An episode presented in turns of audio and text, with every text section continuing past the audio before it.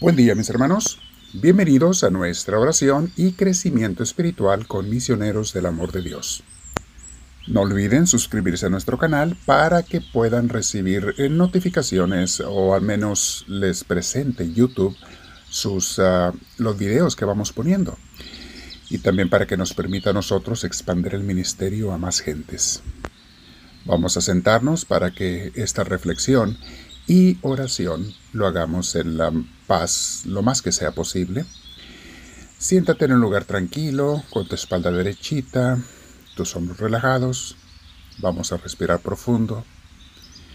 Hoy vamos a tratar de una enseñanza muy importante porque la gente seguido pregunta sobre este tema.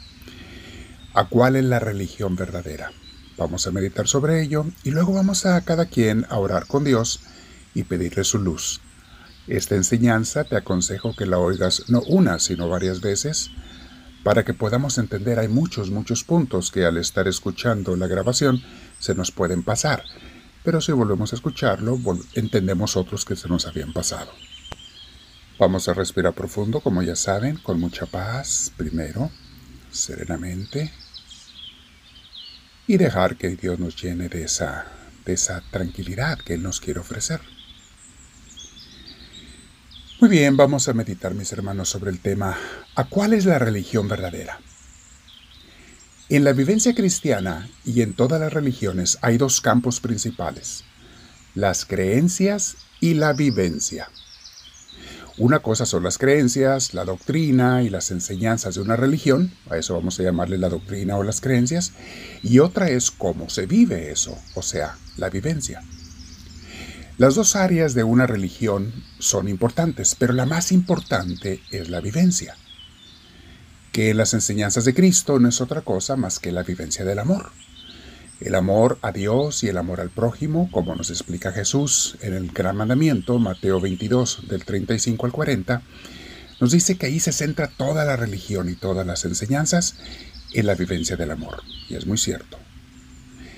Hay comunidades de iglesias cristianas, mis hermanos, que tienen una buena doctrina, pero una mala vivencia. O sea, sus enseñanzas son buenas de la iglesia, pero no viven mucho el cristianismo. Eh, eso lo he visto en algunas hermanas iglesias católicas, que a veces tenemos buenas enseñanzas, pero la vivencia del amor le falta mucho. En algunas comunidades, no en todas. Mientras que otras comunidades es al revés. Tienen buena vivencia del amor y malas doctrinas y enseñanzas. He visto comunidades eh, cristianas que pues sus enseñanzas son muy precarias, muy principiantes o no tienen nada, pero su vivencia del amor, mis respetos. Viven, practican el amor entre ellos y hacia la gente que no es de su iglesia, hacia todos.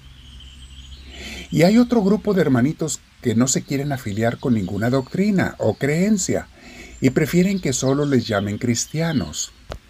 Cuando les preguntas de qué religión te dicen, te dicen yo soy simplemente cristiano.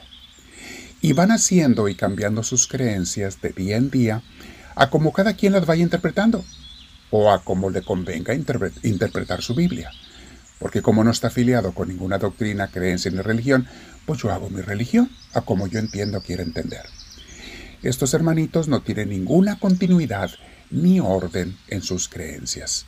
Un día pueden creer una cosa y el otro día lo contrario. Es lo que ellos vayan viendo, entendiendo a su manera o les vaya conviniendo.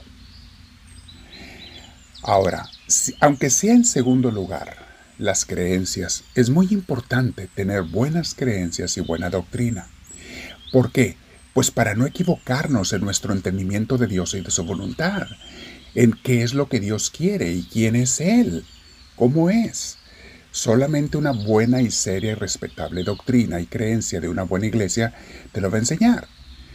Muchas iglesias cristianas no tienen doctrina porque la doctrina original del protestantismo, que es muy nuevo relativamente y nació en el medioevo, tiene apenas unos 500 años. El protestantismo, las religiones más antiguas tienen cerca de 500 años y las más nuevas, que es la gran mayoría, no tienen ni 100 años, la gran mayoría de las iglesias protestantes. Bueno, y, y el problema de ellos es que nacieron y su enseñanza desde el principio es que cada persona se haga su propia doctrina, sus propias creencias, porque te dicen que cada quien interprete la Biblia a como la entienda. sin ningún estudio o preparación. No tienes que estudiar, interpretar la Biblia, exégesis, hermenéutica, historia de Israel, nada, nada, nada. Tú nomás ábrela, léela y con eso basta. Y se justifican ellos diciendo lo siguiente, Dios te va a dar una iluminación especial para que tú sin ningún estudio, sin ninguna preparación, entiendas lo que Dios quiere decir.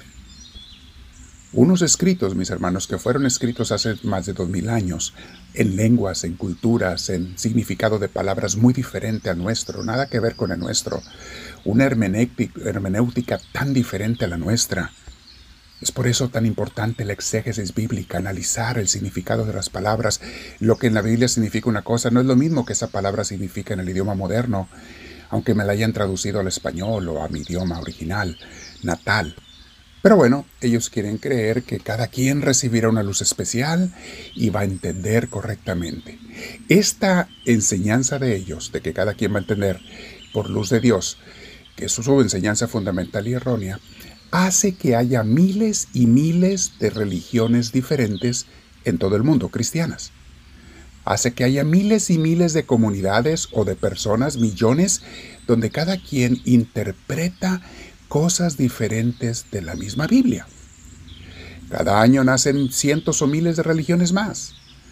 Se dice que hace algunos años la estadística de religiones oficiales establecidas cristianas había más de 30.000 las establecidas y, que tienen cierta historia, más aparte hay miles y miles más de religiones de casas, se juntan en casas, con un líder para leer la Biblia y sin ninguna guía profesional o buena.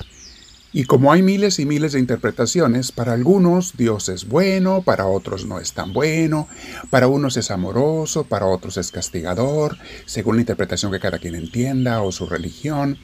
Para unos Dios es un ser espiritual, para otros no, alegan que es de carne y hueso. Unos que habita más allá de las nubes, otros que no es cierto, que vive en unas montañas de Egipto, otros que está en todos lados, en fin unos que Dios prohíbe las transfusiones de sangre para salvar vidas y otros que no, que Dios nunca dijo eso, etcétera, etcétera. Mis hermanos, ¿por qué es importante que haya unidad en las creencias en la gente?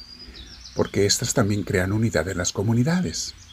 Cuando cada quien cree en cosas diferentes, cada quien pertenece o forma una comunidad diferente o una soledad diferente porque él solo sola cree en ello. Pero si tenemos la misma doctrina, tenemos algo que nos une. Aunque no sea perfecta y aunque sea una ciencia en desarrollo, la doctrina espiritual, mis hermanos, está en desarrollo, no ha terminado. Nunca terminaremos de conocer a Dios.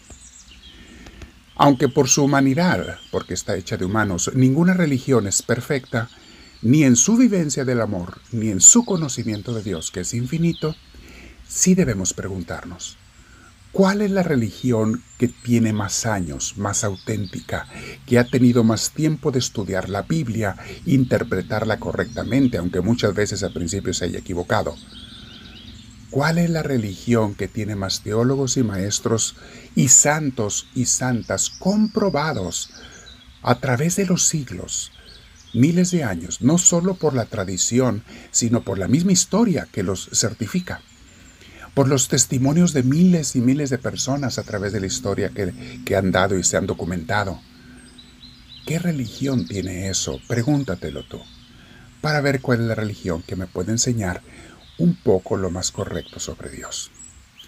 Mañana continuamos con este tema, pero hoy me quedo en oración preguntándole, Señor, ¿cuál es mi visión de religión, de vivencia y de enseñanza? ¿Estoy correcto o tengo que ser humilde y corregirme, Señor? Háblame, Señor, que tu siervo te escucha.